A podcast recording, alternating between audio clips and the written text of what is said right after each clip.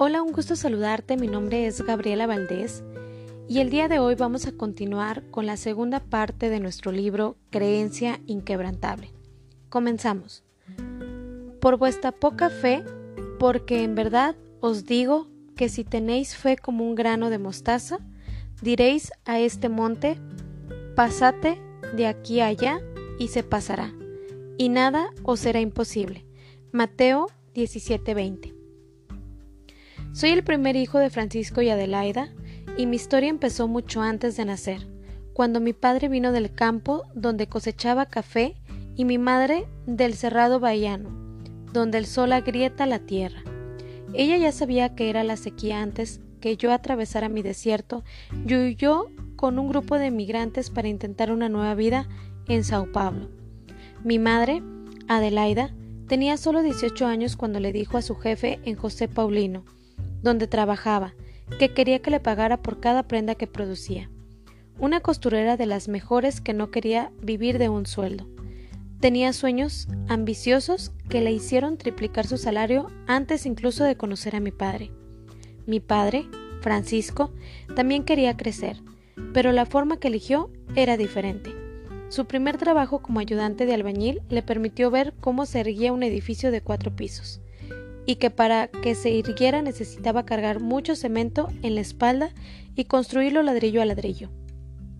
Después fue entregador de muebles. Mi madre, que nunca dejó que la vida la escogiera nada, dice que eligió a mi padre para ser su compañero cuando lo vio por primera Determinada, le dijo que si él quería ser alguien en la vida necesitaría tener una profesión. Solo voy a ser tu novia si me prometes que vas a tener una profesión, porque no quiero ser la novia de un entregador de muebles. Fue en ese momento que resolvió ser tornero mecánico. De la unión de una costurera y un tornero mecánico nace Sandro. Sandro soy yo, el primer hijo de una familia de cuatro hermanos que vivía en los fondos de la casa de su abuela. Recuerdo a mi padre saliendo muy temprano para trabajar cuando era pequeño. Me daba un beso mientras todavía estaba durmiendo. Ni bien me levantaba, escuchaba el ruido de la máquina de coser de mi madre que no paraba desde las seis de la mañana hasta la una de la madrugada. Cuando volvía, mi padre generalmente ya estaba durmiendo.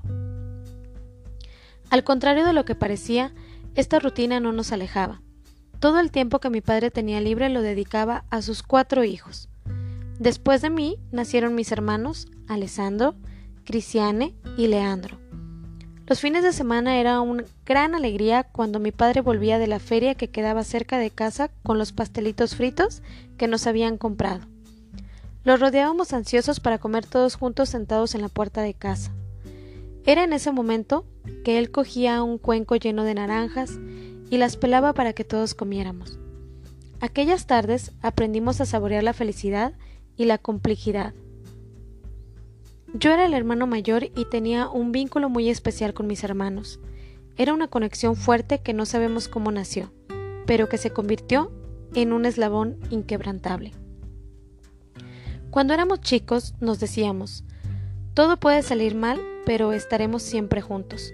Por supuesto, ni imaginábamos que allí nacía un pacto, bautizado dentro de casa en una calle de tierra sin abastecimiento de agua potable. Ahí, después del desayuno, no había concesiones. Como hijo mayor, era yo el que siempre iba con mi madre a buscar agua a la plaza con un balde. En el camino de vuelta mi madre me decía, nacer pobre no es una elección, morir pobre lo es. Adelaida había estudiado solo hasta el cuarto grado de la primaria, pero la vida le enseñó todo y todos los días nos daba una lección. La vida te dará un montón de posibilidades. La gran diferencia estará en qué vas a hacer con ellas. Mientras tanto, mi padre nos enseñaba a amar a la gente, con un corazón que no le cabía en el pecho y siempre entusiasmado. Decía que el gran motivo de su vida eran sus hijos. Recuerdo cuando éramos pequeños y él metía la manta debajo del colchón para que no se saliera a la noche y sintiéramos frío porque la humedad de la noche hacía que las madrugadas fueran más frías. Por suerte, yo y Alessandro no teníamos tiempo ni espacio para pasar frío, como solo teníamos una cama de una plaza para los dos. Yo dormía hacia un lado y él hacia el otro. El calor humano nos salvaba en los días de invierno. Por estas y otras, nuestra conexión siempre fue muy fuerte. Además de la cama, compartíamos todo. No conocíamos otra vida que no fuera la de compartir, y era como si ese verbo hubiera sido hecho para nosotros. Era parte de nuestro día a día compartir. Mi madre venía de una familia bahiana con muchos primos. Ella fue una de las primeras a venir a vivir a Sao Paulo. Con ella era muy acogedora cuando venían un primo de Bahía. Generalmente se quedaba en el ambiente que vivíamos. No importaba cuántos fueran, siempre los hospedábamos en casa. Fue viendo esta alma caritativa que crecimos. Veíamos el cuidado que tenía con todo el mundo, incluso cuando parecía apenas estar concentrada en el trabajo. Eran todos nosotros que ella pensaba cuando se levantaba temprano y encendía la máquina de coser. Cuando sobraba tiempo, algo raro de ver, nos cosía la ropa, que pasaba por los cuatro hijos casi intacta. Por eso, además de defendernos con uñas y dientes, aprendimos a compartirlo todo, miedos y conquistas. Crecer en una familia numerosa posibilita que el cariño se multiplique. Este blindaje natural se transformó en nuestro núcleo y en un valor fuerte que nos acompañaba desde siempre. La personalidad de cada uno se fue formando con el paso del tiempo. Al mismo tiempo, seguíamos escuchando las palabras de mi madre. Si no funcionó, es porque aún no ha llegado el momento, pero va a funcionar. Para mí era una mujer incansable y la admiraba por eso. Cuando la veía llevar su trabajo terminando el taller de confección, estaba muy claro para mí que lo hacía por nosotros. Éramos lo más importante de su vida y lo dejaba muy claro. Lo hacía porque merecíamos lo mejor. Se le podía ver un brillo inusual y unas ganas de vencer que hasta entonces solo había visto en los cómics.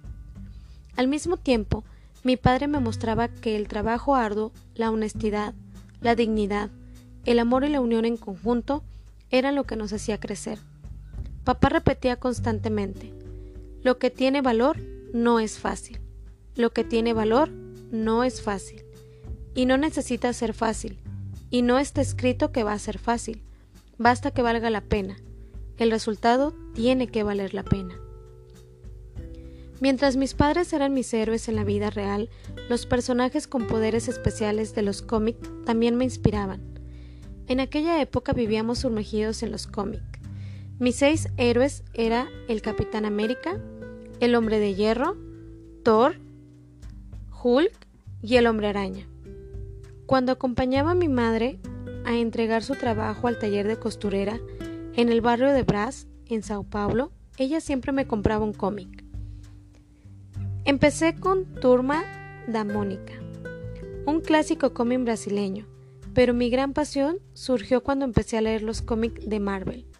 Tenía colecciones, llegué a tener casi 5.000 revistas. Mi conexión con Dios empezó a través de los héroes de la Biblia. Yo leía los libros ilustrados de héroes de la Biblia y pasé a entender mejor quiénes eran los verdaderos héroes, Dios y Jesucristo. Leía la historia de David y Goliat y pensaba, David es sensacional. Estos héroes me inspiraban a creer que todo era posible. Fuera de los cómics, mis padres seguían siendo mis héroes de carne y hueso. Eran ellos quienes enfrentaban las dificultades de día a día. Cuando empecé a leer sobre Jesús, pensé que era un tipo mágico e increíble y eso me hizo conectarme a él. Era con las palabras de Jesús que entendía algunos valores y conseguía discernir muy rápido qué estaba bien y qué mal.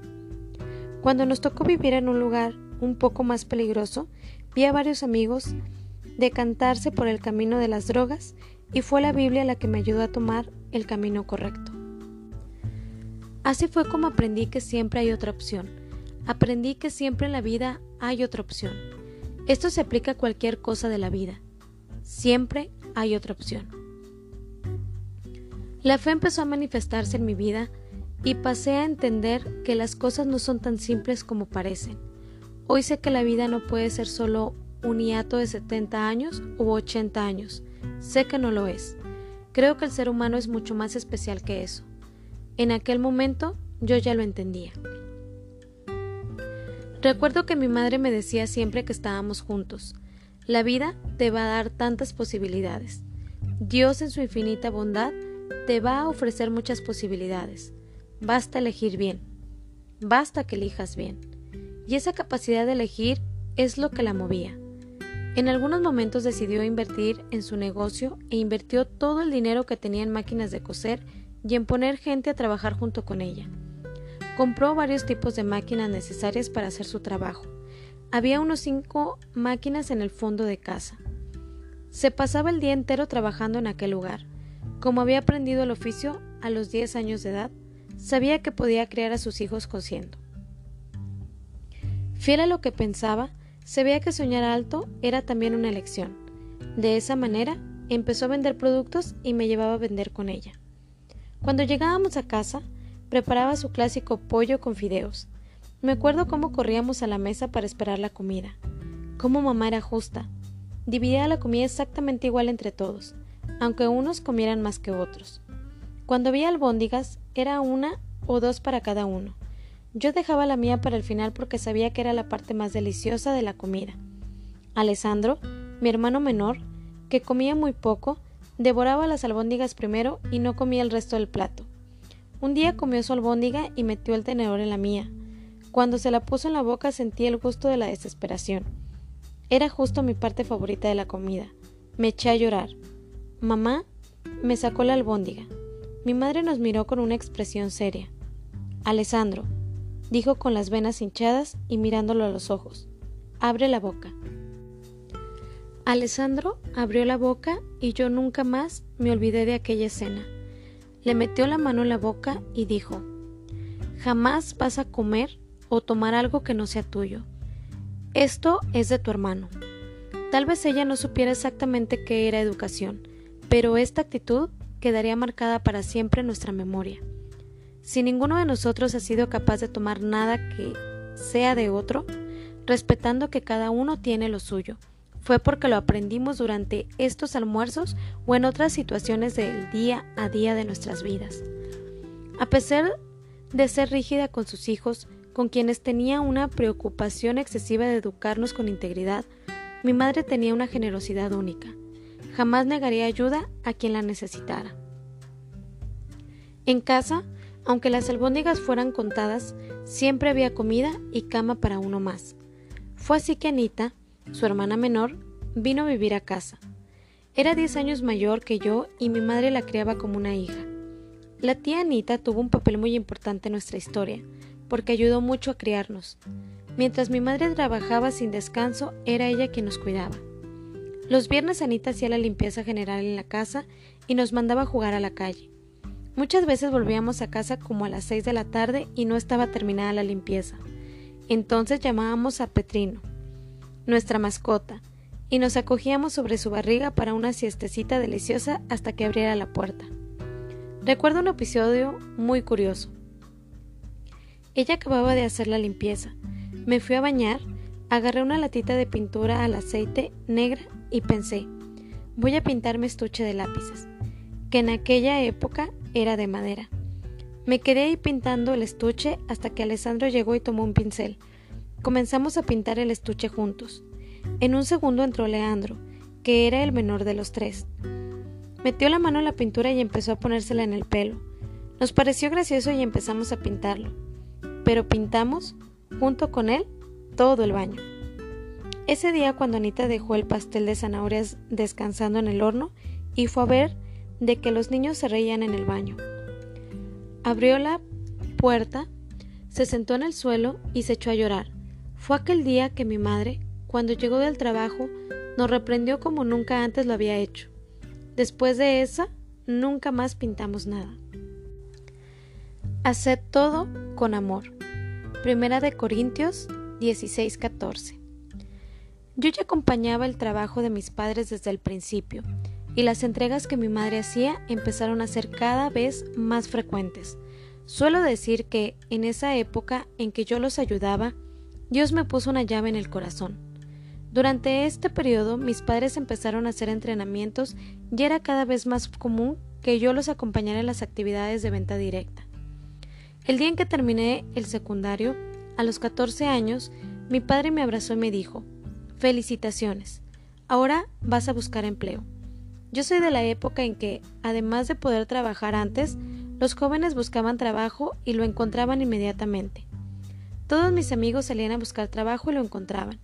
En esta época fui a trabajar en una aseguradora llamada Porto Seguro, como cadete. Éramos 20 chicos y un tipo que nos dirigía.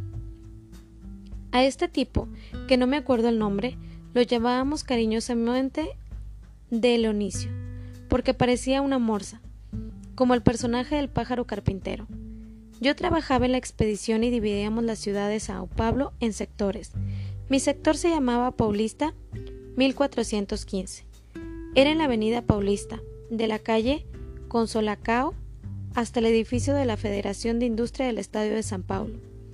Mi trabajo era pasar por las agencias y recoger las propuestas de seguro para después llevarlas de vuelta. Vivíamos en una casa y en la parte de adentro de la casa dormían las mujeres. En la parte de afuera, donde mi madre había construido una habitación grande, en los fondos dormíamos Alessandro, Leandro, el tío Emerson y yo. En aquella época mi abuela, doña Aparecida, también vivía en la misma casa y era ella quien me despertaba todos los días a las cinco y media de la mañana para ir al trabajo. Todavía puedo sentir el olor del desayuno que nos hacía todos los días. Cada mañana cuando terminaba de arreglarme y estaba listo para ir a trabajar, el desayuno, que era un simple café con leche y un pedazo de pan, ya estaba en la mesa. Creo que por eso hasta los días de hoy es el desayuno la comida que más me toca el corazón. Mi tío era un sujeto temperamental, que tenía todo para ser jugador de fútbol profesional. Hermano más joven de mi padre, él era también uno de los acogidos por la familia. Enamorado del deporte, jugaba como nadie. Por eso, todo el mundo apostaba en su carrera. Todo el mundo, incluso yo, porque realmente él era muy hábil. Una de las primeras cosas que aprendí en esta época fue que la habilidad y la pasión no eran suficientes para llegar a donde quería. Jugando en los juveniles de Corintia, fue expulsado del equipo después de una pelea decisiva en la que no supo posicionarse como lo haría un jugador profesional. Cuando alguien habló mal del Panamerias, su equipo del corazón se enojó y se peleó, incluso siendo jugador de Corinthians. Este día tiró su carrera a la basura. Mientras mi tío no podía mantenerse una postera profesional en el trabajo, yo aprendía con el tiempo a hacer exactamente eso trabajando como cadete en Puerto Seguro. Era la aseguradora que, de camisa y corbata, me sentía importante. Llegaba, marcaba tarjeta y partía a la calle a hacer mi servicio. Cada día, después de que Leonicio distribuía los pases de autobús, yo hacía la mayor del recorrido a pie para ahorrarme el pase que luego vendía en la escuela. A la noche, para poder comprarme algo para comer. Cuando me tocaba llevar encomiendas al correo, no iba en taxi, iba en autobús para ahorrarme el dinero. Una vez, mientras jugaba los juegos electrónicos de la calle Sao Bento, en el centro de la ciudad, me puse la carpeta entre las piernas y me la robaron. Cuando vi, el ladrón corría con la carpeta llena de documentos de la empresa. Salí corriendo por la calle Sao Bento, gritando ¡Un ladrón! ¡Un ladrón! Aquel día tuve suerte. En sentido contrario venía un compañero de la empresa, que fuerte y decidido tomó su carpeta, se dio vuelta y cuando el ladrón pasó, le dio un golpe justo en el medio del pecho. El ladrón, claro, cayó al suelo por la fuerza del golpe y recuperamos la carpeta. Celebramos el acto heroico y nunca más descuidé mi carpeta. Todas estas situaciones de la adolescencia y la juventud, con las que aprendí grandes lecciones, me estaban preparando para el gran desafío que sería la edad adulta. Pero antes de tener cualquier perspectiva de vida con relación a Porto Seguro o a D, mi gran sueño era ser piloto de avión. Quería volar. Trabajaba en Porto Seguro y los sábados iba a la escuela Glicerio a hacer un curso preparatorio para entrar a la escuela preparatoria de cadetes del aire EPCAR que pertenecían a la aeronáutica. Quería ser piloto y mi única oportunidad, ya que yo no podía pagar un curso de especialización, era ser piloto de la aeronáutica. Me encantaba estudiar y era muy aplicado en los estudios, así que estudié mucho. Hice el examen de la EPCAR al lado de un muchacho que era muy lento. Después de la prueba, vi que había hecho 58 puntos. Mi amigo, que era más lento, había hecho unos 40 puntos. No quería desanimarlo, pero le dije, Fabo, estás chao. Lo siento, vas a tener que estudiar un poco más. El año que viene intentas de nuevo. Pero lo que sucedió fue exactamente lo contrario. Fabio aprobó y yo no. Ese día vi que el sistema no evaluaba por méritos. Fabio era hijo de una persona importante de la aeronáutica. Mi sueño de ser piloto se volvió humo y sentí que si la justicia era algo muy claro dentro de casa. Fuera de ella las cosas no funcionaban así. Sin embargo, en casa la justicia reinaba como siempre. Además del episodio de la albóndiga, otro que me quedó marcado como si fuera un tatuaje y que fue responsable de que me volviera el hombre que hoy soy, me mostró perfectamente los valores que nuestra madre sostenía con más fuerza de la que usaba para cargar sus bolsas con productos. En esa época yo tenía una cuenta corriente de salario en el banco. Por tener esta cuenta, que por sí sola ya era algo poco común para mí, me dieron una tarjeta de débito negra con un rayo amarillo que se parecía mucho a la ropa de los superhéroes que me gustaban. La llevaba a todos lados y entraba todo santo día a la agencia solo para consultar el saldo. Un día en que acababa de salir del trabajo y estaba a camino de casa, pasé por el banco. En aquella época mi salario era equivalente a 1.600 reales pero cuando consulté el saldo los números que aparecían en la pantalla eran muy diferentes. El saldo era de ocho mil reales. Soy rico, pensé. Como yo era un buen empleado, me pareció que me habían dado una bonificación. Hice un buen trabajo y me dieron una recompensa. Con una sonrisa de oreja, la oreja, no tuve dudas. Fui al cajero y saqué todo el dinero.